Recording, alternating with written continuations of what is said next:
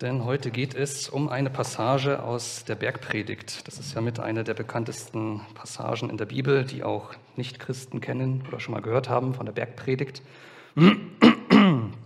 Die finden wir im Matthäus in den Kapiteln 5 bis 7, meine ich. Und wir konzentrieren uns heute auf eine Passage, wo Jesus in einem größeren Kontext spricht über das Gebet, über das wahrhaftige Gebet oder wie es in meiner Bibel heißt, über das Rechte, über rechtes Beten. Rechts ist ja heutzutage ein Begriff, den man nicht äh, allzu oft verwenden sollte oder der inflationär auch verwendet wird. Damit ist natürlich gemeint äh, gottgefälliges Gebet. Der weitere Kontext ist, Kontext ist ähm, gottgefälliges Almosen geben, also Spenden und auch gottgefälliges Fasten. Und diese drei Dinge hängen ein bisschen miteinander zusammen, auch wenn es heute hauptsächlich um das Gebet gehen soll, möchte ich euch vorher noch ein bisschen ähm, Einblicke in das geben, was um das Gebet herumsteht. Also das Almosen geben, das Spenden und auch das Fasten. Und in diesen drei Blöcken, da gibt Jesus im Grunde eine Anleitung für den Umgang mit Spenden, mit Gebet und auch mit Fasten. Also so wie er sich das und wie Gott äh, sich das vorstellt, wie wir in dieser Welt mit diesen Dingen umgehen sollen. Und dazu lese ich euch eben den Text, den finden wir, wie gesagt, im Matthäusevangelium im Anfang des sechsten Kapitels. Habt Acht auf eure Gerechtigkeit, dass ihr sie nicht vor den Menschen übt, um, vor ihnen, um von ihnen gesehen zu werden. Sonst habt ihr keinen Lohn bei eurem Vater, der in den Himmeln ist. Wenn du nun Almosen gibst, sollst du nicht vor dir her posaunen lassen, wie die Heuchler tun in den Synagogen und auf den Gassen, damit sie von den Menschen geehrt werden. Wahrlich, ich sage euch, sie haben ihren Lohn weg. Wenn du aber Almosen gibst, so soll deine Linke nicht wissen, was deine Rechte tut, damit dein Almosen im Verborgenen ist und dein Vater, der im Verborgenen sieht, wird dir vergelten. Und wenn ihr betet, sollt ihr nicht sein wie die Heuchler, denn sie lieben es, in den Synagogen und an den Ecken der Straßen stehend zu beten, damit sie von den Menschen gesehen werden. Wahrlich, ich sage euch, sie haben ihren Lohn weg. Wenn du aber betest, so geh in deine Kammer, und wenn du deine Tür geschlossen hast, bete zu deinem Vater, der im Verborgenen ist, und dein Vater, der im Verborgenen sieht, wird dir vergelten. Wenn ihr aber betet, sollt ihr nicht plappern wie die von den Nationen, denn sie meinen, dass sie um ihres vielen Reden willens erhört werden. Seid ihnen nun nicht gleich, denn euer Vater weiß, was ihr benötigt, ehe ihr ihn bittet. Betet ihr nun so, unser Vater, der du in den Himmeln, geheiligt werde dein Name, dein Reich komme, dein Wille geschehe, wie im Himmel, so auch auf Erden. Unser tägliches Brot gib uns heute und vergib uns unsere Schulden, wie auch wir unseren Schuldnern vergeben haben. Und führe uns nicht in Versuchung, sondern rette uns von dem Bösen. Denn wenn, denn wenn ihr den Menschen ihre Vergehungen vergebt, so wird euer himmlischer Vater auch euch vergeben. Wenn ihr aber den Menschen nicht vergebt, so wird euer Vater eure Vergehungen auch nicht vergeben. Wenn ihr aber fastet, so seht nicht düster aus wie die Heuchler, denn sie verstellen ihre Gesichter, damit sie den Menschen als Fastende erscheinen. Wahrlich, ich sage euch, sie haben ihren Lohn weg. Wenn du aber fastest, so salbe dein Haupt und wasche dein Gesicht, damit du nicht den Menschen als ein Fastender erscheinst, sondern deinem Vater, der im Verborgenen ist. Und dein Vater, der im Verborgenen sieht, wird dir vergelten. Jesus holt hier also wirklich sehr weit aus, ähm, spricht viele praktische Dinge an, die im, im, Glaubensleben der Juden damals gang und gäbe waren. Also es war quasi gesellschaftlich erwartet, dass man spendet, dass man natürlich betet und auch, dass man fastet. Bei den Pharisäern haben wir es ja äh, des Öfteren schon gehört, die fasten zweimal in der Woche, wenn sie richtig super Pharisäer sind, um wirklich zu zeigen, ja, ich bin religiös so was von unterwegs, ähm, ich übertreibe es und zeige damit, dass ich quasi der super Jude bin. Aber Jesus macht hier auch deutlich, dass Menschen, dass Heuchler das oftmals machen, um einfach nur von den Menschen gesehen zu werden und dass das ein Grund ist, der vor Gott keine Belohnung finden wird, der vor Gott keine Anerkennung finden wird.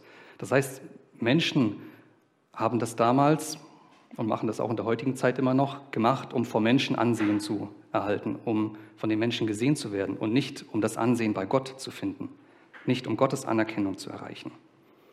Jetzt kann man natürlich einwenden, das sind doch eigentlich alles gute Dinge, was da, was da passiert. Beten ist doch was Gutes, Almosen geben ist doch was Gutes und Fasten aus dem richtigen Grund und wenn man es richtig macht, ist ja eigentlich auch was Gutes. Ja, an sich sind das gute Dinge, aber wenn man sie aus der falschen Haltung heraus macht, mit dem falschen Motiv, dann ist es nicht das, was Gott sich wünscht. Und, und, und, nicht falsch verstehen, aus diesen Dingen können tolle Sachen passieren. Wenn man Geld spendet, dann können die Missionswerke oder wer auch immer mit diesem Geld tolle Sachen machen. Daraus kann wirklich was passieren. Und auch Gebet kann viel bewirken, auch wenn es in einem falschen Kontext gemacht wird. Gottes Handeln ist immer souverän und steht immer über den Dingen. Das heißt, selbst wenn wir etwas Falsches tun, und das zeigt die Bibel an vielen Stellen, kann Gott daraus wunderbare Sachen machen. Aber wie gesagt, es kommt, wenn wir von Gott einen Lohn erhalten wollen dafür, und das soll ja unser Streben sein, Gott zu gefallen, dann kommt es auf unsere Herzenshaltung an. Dann kommt es nicht auf die Form an, wie Horst das ja mit den Kindern schon herausgearbeitet hat. Es gibt viele Formen, es gibt viele Orte, es gibt viele Zeiten, an denen man beten kann. Aber darauf kommt es letztlich gar nicht an. Es kommt darauf an, dass ich die Beziehung zum Vater suche. Und so werden am Ende der Zeiten auch viele vor, vor Jesus stehen und vor Gott und vor dem, vor dem Thron und sagen, Herr, Herr, haben wir nicht in deinem Namen Dämonen ausgetrieben? Haben wir nicht Feuer vom Himmel regnen lassen? Haben wir nicht dies und das in deinem Namen getan? Und Jesus wird sagen, ich kenne euch gar nicht. Geht hinfort von mir. Es kommt also darauf an, dass wir in Beziehung zu Gott leben, in dem, was wir tun. Ich habe dazu eine kleine Geschichte, ähm, die auf den ersten Blick nicht unbedingt mit dem zu tun hat, was heute Thema ist. Ähm, ich saß die Woche am Schreibtisch, hatte einen guten Blick nach draußen und wenn man konzentriert am Arbeitsplatz sitzt, dann schweift der Blick auch manchmal ab. Jedenfalls lief da ein, ein Mann mit seinem Hund entlang und ich dachte mir gleich, da passiert jetzt gleich was, da muss ich jetzt mal gucken. Tatsächlich, er lief, er lief dort lang, ähm, sein Hund hat auf der Wiese sein Geschäft verrichtet und der Mann guckt nach links der Mann guckt nach rechts, sieht niemanden und geht weiter. er kam dann nochmal zurück, blieb nochmal stehen, schaute wieder links, schaute wieder rechts und ging weiter. Also er hat den Haufen liegen lassen. Ich war leider zu weit oben und wollte jetzt auch nicht aus dem Büro rausschreien, um ihm zu sagen, er soll bitte seinen Haufen da aufheben, also den Haufen seines Hundes. Ähm, was ich aber damit sagen will, dieser Mann hat sein Verhalten im Grunde davon abhängig gemacht, ob er von Menschen beobachtet wird oder nicht. Ähm, er hat sich im weitesten Sinne der Menschenfurcht hingegeben und sich dadurch abhängig gemacht von anderen Menschen. Hätte ihn jemand gesehen, hätte er sicherlich den Haufen weggemacht, natürlich. Das haben ja seine Blicke gezeigt. Vielleicht hat er es auch im Kreuz gehabt und er konnte sie nicht aufheben, ich weiß es nicht. Ich will nur die Geschichte mal einfach so als Bild hernehmen, um zu zeigen, wie wir oftmals unser Verhalten abhängig machen von den Umständen, von anderen Menschen, was so um uns herum passiert. Und gerade in der heutigen Zeit ist Anerkennung zu einer richtigen Währung geworden. Und das artet oftmals auch in Geltungssucht aus. Und das sieht man sehr oft und vor allem in den asozialen Medien. Asozial deshalb, weil wenn ihr mal vielleicht so ein bisschen mitkriegt, wie die Menschen sich in den anonymen Medien, in den anonymen sozialen Medien austauschen, dann ist das oftmals ein Verhalten, das mit sozial wenig zu tun hat. Da wird ausgeteilt, noch und nöcher. Und ich bin da relativ viel auf YouTube unterwegs und da gibt es auch Videos, ähm, wo eigentlich jedes Mittel recht ist, um Aufmerksamkeit und Anerkennung zu generieren. Sei es über Tränen, sei es über Selbsterniedrigung im Sinne von Selbstentwürdigung. Also Menschen stellen sich in, in Situationen dar und, und führen Sachen vor, die irgendwie nicht mehr schön sind, wo man, wo man sich denkt, hat dieser Mensch vor sich selbst keine Achtung. Aber auch im christlichen Bereich, und da muss ich mich selbst auch an die eigene Nase fassen, es ist oftmals so, dass ähm, Gottes Wort manchmal benutzt wird, um sich selbst darzustellen. Und mir geht es auch oft so, ich gucke ich guck dann drauf, wie viele Klicks hat jetzt ein, Videos, ein Video bekommen, gab es schon Kommentare, und in regelmäßigen Abständen gucke ich dann auch, ja, ist jetzt irgendwas Neues passiert. Also auch hier herrscht eine gewisse Abhängigkeit, die man immer wieder hinterfragen muss. Und das ganz perfide an diesem System ist ja, dass das Feedback sofort geliefert wird. Also man kriegt sofort Rückmeldung, gefällt jemandem anders etwas oder nicht. Im Netz ist das ja durch Daumen hoch oder durch die Anzahl der Follower, die Leute, die einem folgen, ist das ja sofort sichtbar. Und dadurch werden natürlich auch Glückshormone ausgeschüttet. Das ist so ein, so ein Belohnungszentrumsreiz, ähm, der da, der da äh, vonstatten geht. Euphorie, ja, wenn, wenn man gute Aufmerksamkeit bekommt, dann wird man euphorisch, dann freut man sich. Und das Ganze kann auch zu einer Art Sucht werden. Und die Anzahl der Menschen, die in den sozialen Netzwerken unterwegs sind und auch die Anzahl der Menschen, die ähm, Inhalte produzieren, nur um gesehen zu werden, ist in unserer Zeit sehr gestiegen und auch umso leichter geworden durch diese ganzen Medien. Ganz anders ist es aber, wenn ich spende, wenn ich, wenn ich bete, wenn ich faste. Dann hat es, wenn ich es in der richtigen Haltung tue, nicht automatisch sofort ein Feedback. Dann sehe ich nicht sofort, oh, ich habe gespendet und jemand honoriert das sofort, sondern das Geld arbeitet im Hintergrund. Wenn ich bete, habe ich nicht sofort eine Gebetserhöhung und es steht auch niemand neben mir, der sagt, hey, du hast ja super gebetet. Richtig klasse Gebet, so möchte ich auch gerne mal beten können. Das ist oftmals ein mühsamer Weg, aber er wird von Gott gesehen. Und deswegen in diesem Kontext beschreibt Jesus das eben. Die Beziehung zu Gott ist das Wichtige. Die sollen wir suchen, die sollen wir pflegen und nicht die Beziehung in erster Linie zu den Menschen. Wir sollen uns nicht selbst darstellen, wenn wir etwas tun, sondern wir sollen Gott damit suchen. Und durch unsere Taten sollen wir ihn ehren, ihm die Ehre geben und nicht uns selbst oder anderen Menschen. Denn ansonsten, und das macht Jesus hier ganz klar deutlich, gibt es den Lohn nur hier auf Erden. Das Feedback, das die Menschen uns direkt geben, das ist bereits der Lohn. Und das ist oftmals auch genau das, was wir dann suchen wo wir eine verkürzte Sicht auf das haben, was wir mit unseren Taten eigentlich bewirken können. Gebet kann so viel erreichen. Wenn wir aber nur beten, damit die Leute uns sehen, oder wenn wir nur spenden, damit die Leute sehen, ah, der hat so und so viel gespendet und der ist ja so toll und super, das würde ich auch kennen können, dann ist das zwar schön und gut in dieser Welt, aber vor Gott gibt es dafür leider keine Belohnung, gibt es dafür kein Lob. Und Gott, der möchte uns ja belohnen. Jesus sagt es ja. Gott möchte euch das vergelten. Und von dieser Vergeltung, da lesen wir eben auch in der Bergpredigt, das sagt Jesus dann ähm, ein paar Passagen weiter. Da geht es dann um die ähm, Schätze im Himmel. Das möchte ich euch gerne noch lesen. Das ist im sechsten Kapitel, die Verse 19 bis 21. Sammelt euch nicht Schätze auf der Erde, wo Motte und Fraß zerstören und wo Diebe durchgraben und stehlen. Sammelt euch aber Schätze im Himmel, wo weder Motte noch Fraß zerstören und wo Diebe nicht durchgraben noch stehlen. Denn wo, dein, denn wo dein Schatz ist, da wird auch dein Herz sein. Vordergründig geht es hier um materielle Dinge, aber wie schnell ist denn der Ruf heutzutage im Internet zerstört? Wie schnell kann man Menschen mit einem sogenannten Shitstorm, wie es ja heutzutage heißt, fertig machen? Hass und Hetze im Netz sind heutzutage gang und gäbe. Und all das hat über diese Welt hinaus ja überhaupt keinen Bestand. Selbst wenn man nicht an Gott glaubt, wenn man nicht an ein Leben nach dem Tod glaubt, akzeptiert doch im Grunde jeder, dass mit dem Tod dann Schluss ist. Man kann nichts mitnehmen. Das letzte Hemd hat nun mal keine Taschen. Und wenn ich mir zu Lebzeiten die Taschen schon mit dem Lob der Menschen voll mache, dann ist da einfach kein Platz mehr für das Lob Gottes. Meine Taschen sind nun mal nicht unbegrenzt groß und wenn ich sie mit nichtigen Dingen fülle, dann ist da kein Platz mehr für Gottes Lob. Und Jesus sagt es ja, denn wo dein Schatz ist, da wird auch dein Herz sein. Das Schwierige an der ganzen Sache ist wahrscheinlich herauszufinden, wo ist denn mein Herz? In unserem Leben, da passieren so viele Dinge, so viele Sachen, die uns eindecken. Von, von vielen Seiten kommen verschiedene Sachen auf uns ein. Und dann immer herauszufinden, für was brennt mein Herz denn jetzt wirklich? Woran hängt mein Herz denn jetzt wirklich? Was ist einfach nur ein Vorwand? Was ist vordergründig so? Aber was steckt dann auch dahinter? Was macht mich wirklich in meinem Sein als Mensch und meinem Streben in dem, was ich tue, wirklich aus? Das ist die große Schwierigkeit dahinter, das herauszufinden. Andererseits, wer, wer, natürlich weiß und klar identifizieren kann, wo sein persönlicher Schatz liegt, der hat es dann auch einfacher herauszufinden, woran sein Herz hängt. Also es geht von beiden Seiten, diese Herangehensweise, was für jemanden, jemanden halt einfacher ist. Konkret jetzt aufs Gebet bezogen, heißt ja der Titel heute mit Gott ins Gespräch kommen.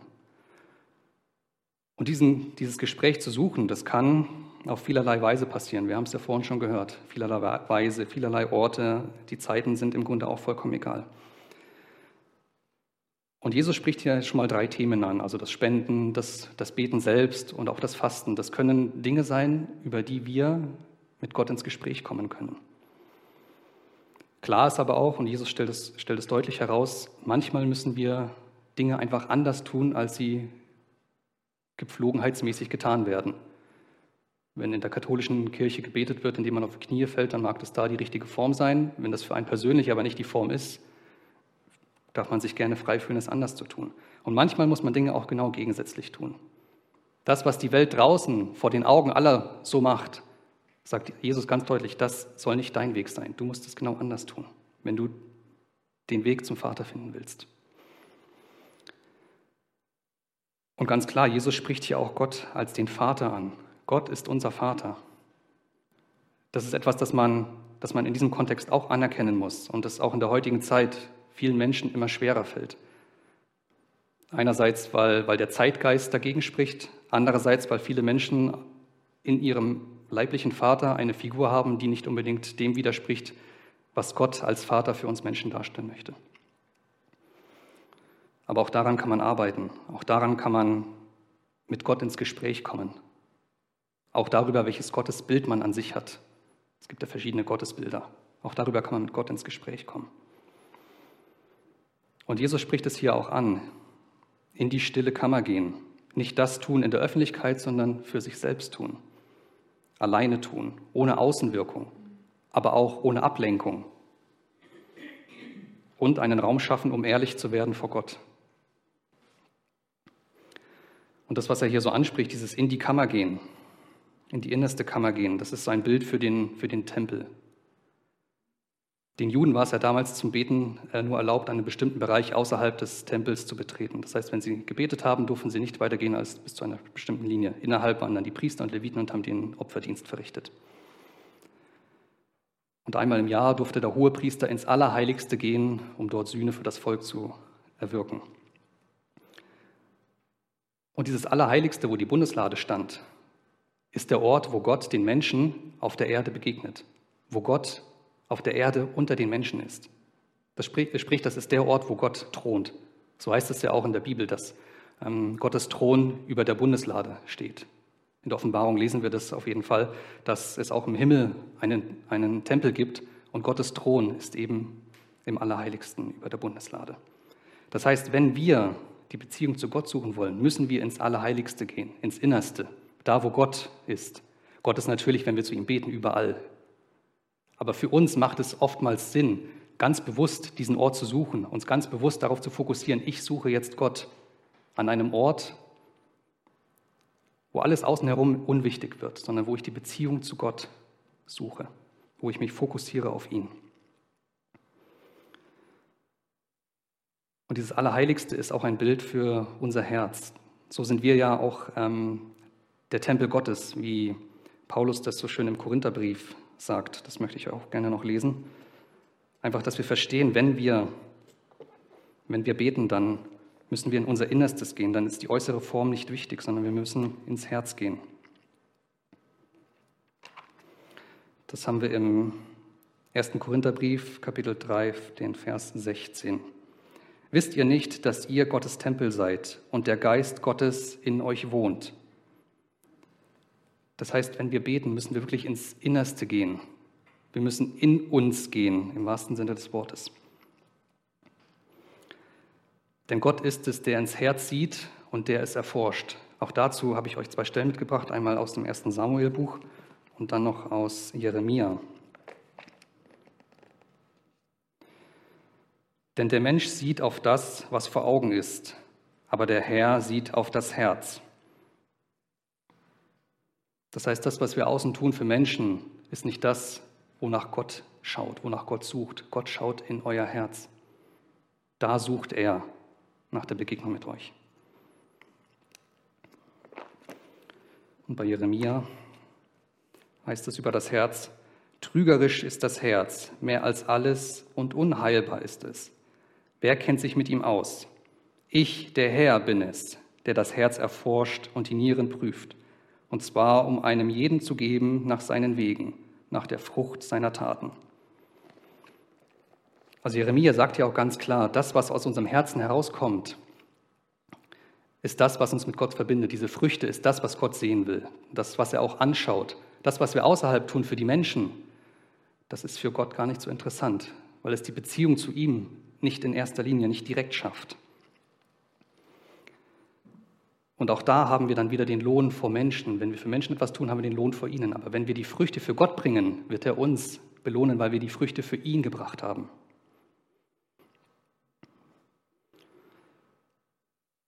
Ja, des weiteren Gespräch heißt ja auch, dass wir einen Dialog führen. Keinen Monolog, sondern einen Dialog mit unserem Gegenüber unterhalten. Das heißt aber auch, dass wir, wenn wir mit Gott reden, wenn wir beten, dass wir ihn nicht zutexten, wie es ähm, die Heiden taten oder auch tun, sondern dass wir ihn auch zu Wort kommen lassen.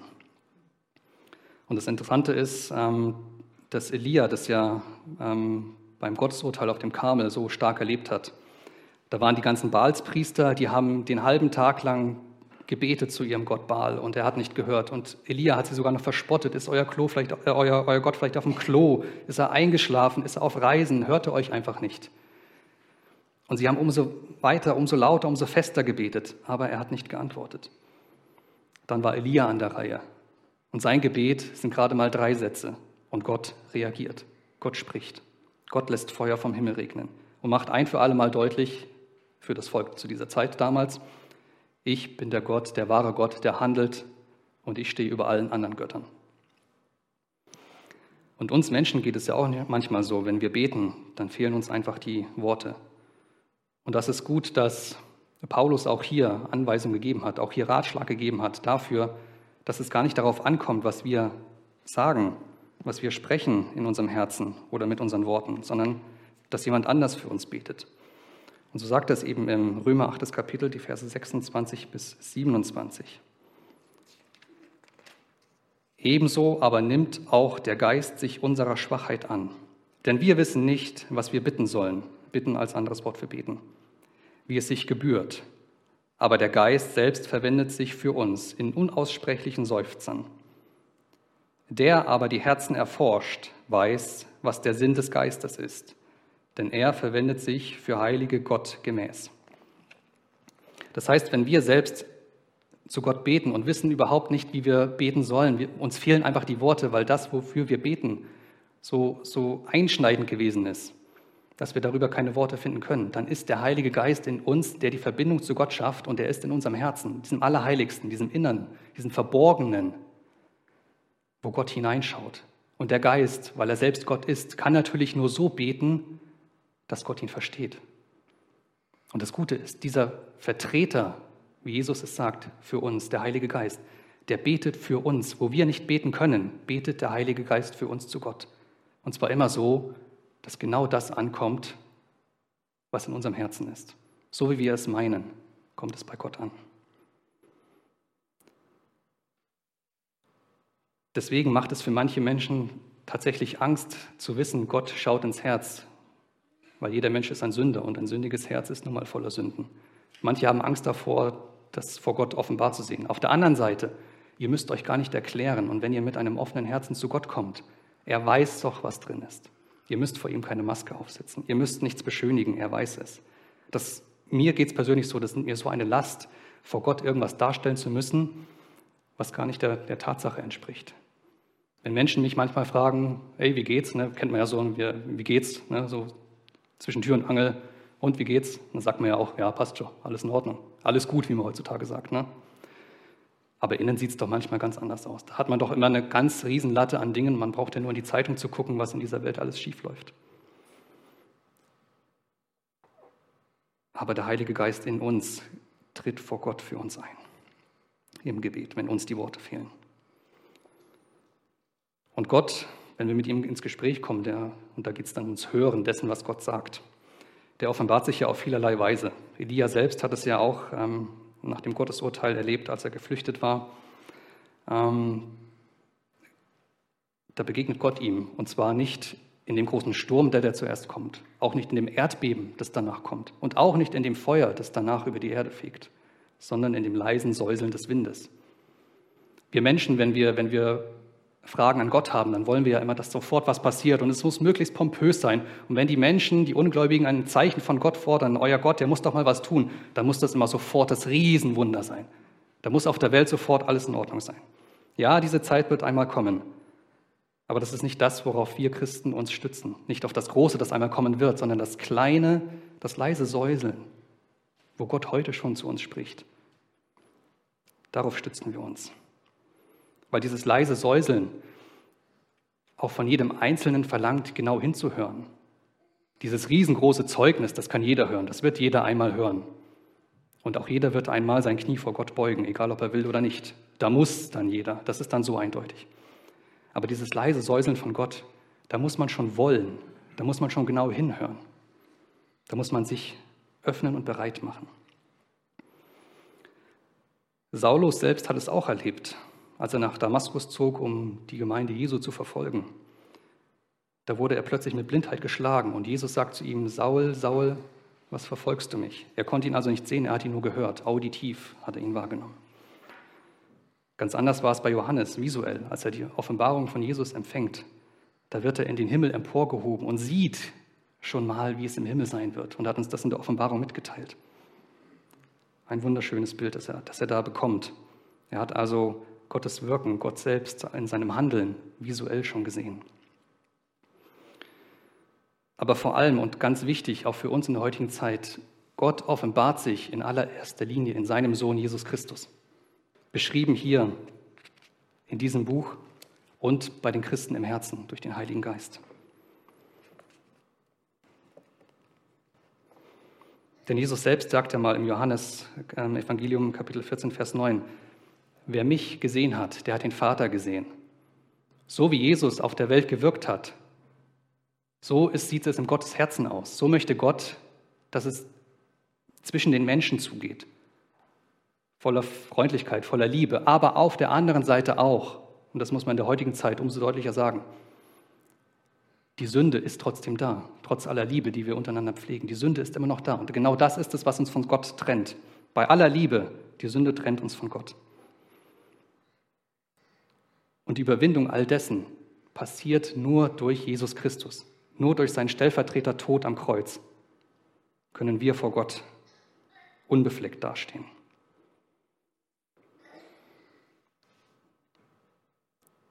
Gebet ist aber nicht nur etwas, was wir einzeln pflegen, wozu wir in die stille Kammer gehen, sondern Jesus, vielleicht habt ihr es auch gemerkt in diesen ganzen ähm, Passagen, Jesus sagte erst, so und so machen es die anderen, so und so, soll, so, und so sollt ihr es machen. Wenn du aber, also Jesus spricht hier drei Perspektiven an. Einmal die da draußen, einmal wie ihr es als Gruppe machen sollt und einmal wie es jeder Einzelne machen soll. Gebet ist also auch etwas, was wir als Gemeinschaft tun können, was wir zusammen tun können. Und warum ist das so wichtig? Weil wir als Leib Christi miteinander verbunden sind, weil wir eins sind in Christus. Wir haben unterschiedliche Aufgaben, unterschiedliche Funktionen, aber vor Gott ist jede Aufgabe wichtig und jede Aufgabe wird gebraucht. Egal wie unwichtig, und da sind wir wieder bei der Außenwirkung, sie für Menschen scheinen mag. Ich bin nicht wichtiger, weil ich hier vorne stehe und Gottes Wort verkünde, als diejenigen, die nachher vielleicht noch einen Kaffee bereitstellen. Wenn wir in der Gemeinschaft und in, in dem, wie wir miteinander umgehen, Gott ehren, dann ist gar nicht der Kaffee so wichtig, auch wenn ihr ihn vielleicht mögt, ich selbst bin ja kein Kaffeetrinker. Aber das Miteinander in, in Gott, in Christus, das ist das Wichtige, das ist das Entscheidende. Und damit ehren wir dann auch Gott. Und das zeichnet uns dann auch über das Sichtbare hinaus nach außen aus, wie wir miteinander umgehen. So sollen wir als Christen ja auch nach außen strahlen. Und das heißt natürlich auch, dass wir füreinander und miteinander beten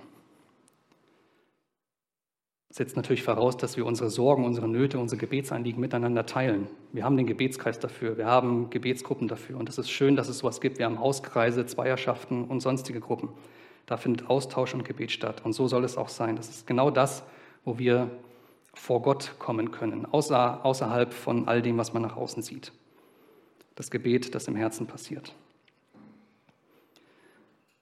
Jetzt ist natürlich die Frage, warum all das? Wofür denn jetzt Spenden, beten, fasten. Was sagt Jesus noch? Man soll vergeben, man soll seine Feinde lieben. In der Bergpredigt ist ja so viel angesprochen, die ist so gehaltvoll. ähm, vieles, was wir tun sollen. Und das ist eigentlich ganz einfach, weil Jesus es zuerst getan hat. Ganz einfach. Jesus ist der Vorreiter in all dessen, was Gott sich von uns wünscht. Und so sagt Johannes auch in seinem ersten Brief, lasst uns lieben, weil er uns zuerst geliebt hat. Es kommt nicht auf unsere Taten an, sondern der Ausgangspunkt ist, dass Gott es zuerst getan hat. Nicht, weil wir so toll beten, weil wir so viel Geld spenden, weil wir drei Tage und noch mehr in der Woche fasten, sind wir so super und von Gott angenommen. Nein, weil Gott es zuerst getan hat und wir deshalb fähig sind, es auch zu tun. Und Jesus hat es auch ohne Lohn und Gegenleistung getan. Jesus kam in diese Welt, ohne irgendwas zu haben, und er ging aus dieser Welt, ohne irgendwas mitzunehmen. Da, wo der Mensch heutzutage nach so vielem strebt, sei es materiell, sei es, sei es geistig, das kann er alles so nicht mitnehmen. Und wenn wir den Lohn dafür schon in der heutigen Welt erwarten, dann haben wir vor Gott keinen Schatz im Himmel, für den wir gelobt werden. An dieser Stelle, die Errettung ist natürlich nicht von den Schätzen im Himmel abhängig. Das muss ich ganz klar sagen. Aber wenn man natürlich bestrebt ist, seinem Gott Ehre zu erweisen, dann möchte man Schätze sammeln. Dann möchte man für ihn etwas tun in dieser Welt. Jeder natürlich nach seinem Vermögen, nach seinen Fähigkeiten. Dafür hat Jesus auch verschiedene Gleichnisse und verschiedene ähm, ja, Gleichnisse erzählt. Ähm, jeder nach seinem Vermögen kann mit dem Pfund, das ihm anverteilt ist, wuchern. Was am Ende dabei rauskommt, liegt im eigenen Ermessen. Aber dass man damit etwas für Gott tut, das haben wir selbst in der Hand. Jesus ist uns also vorangegangen. Er hat den Weg bereitet und gezeigt, wie es zu tun ist, wie es geht. Und dabei ist ein ganz wichtiger Satz, den er in der Bergpredigt auch noch sagt. Der passiert kurz vor den Passagen, die ich euch gelesen habe. Da sagt er eben genau, was der Antrieb für uns sein soll, wenn wir danach streben, Schätze im Himmel zu, zu suchen oder auch bei all dem, was wir tun. Da heißt es im fünften Kapitel, Vers 48, ihr nun sollt vollkommen sein, wie euer himmlischer Vater vollkommen ist. Wir haben ja also auf der einen Seite den Anspruch, selbst vollkommen zu sein und auf der anderen Seite den Maßstab, weil Gott vollkommen ist. Wir werden natürlich niemals diesen Zustand erreichen, aber das Streben danach, das soll uns antreiben. Gott dadurch die Ehre zu geben, dass wir immer mehr werden wie er in seinem Handeln, wie er mit den Menschen umging, so wie Jesus das getan hat. Wir selbst werden natürlich nie Gott sein, das ist auch nicht das Ziel. Aber in dem, wie Gott, wie Jesus mit den Menschen umging, wie er sein Wesen in diese Welt eingebracht hat, so soll es für uns auch sein. Diese Vollkommenheit sollen wir anstreben.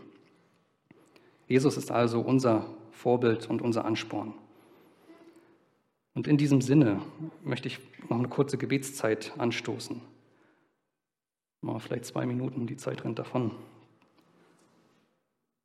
Betet in eurer stillen Kammer im Herzen, wenn ihr möchtet, betet auch laut. Kommen wir einfach vor Gott so, wie es für jeden Einzelnen passt und ich beende dann die Gebetszeit.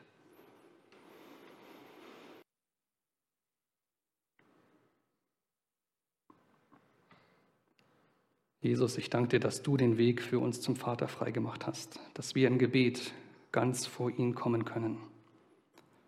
Und ich danke dir, dass du den Heiligen Geist geschickt hast, der in den Situationen, wo uns die Worte zum Beten fehlen, die richtigen Worte gibt, der vor, der vor Gott für uns eintritt und der genau weiß, wie es in unserem Herzen aussieht, der genau weiß, wie wir es meinen, der trotz aller Fehlschläge sieht, welches Streben wir daran haben, dir immer gleichförmiger, immer gleicher in der Vollkommenheit zu werden.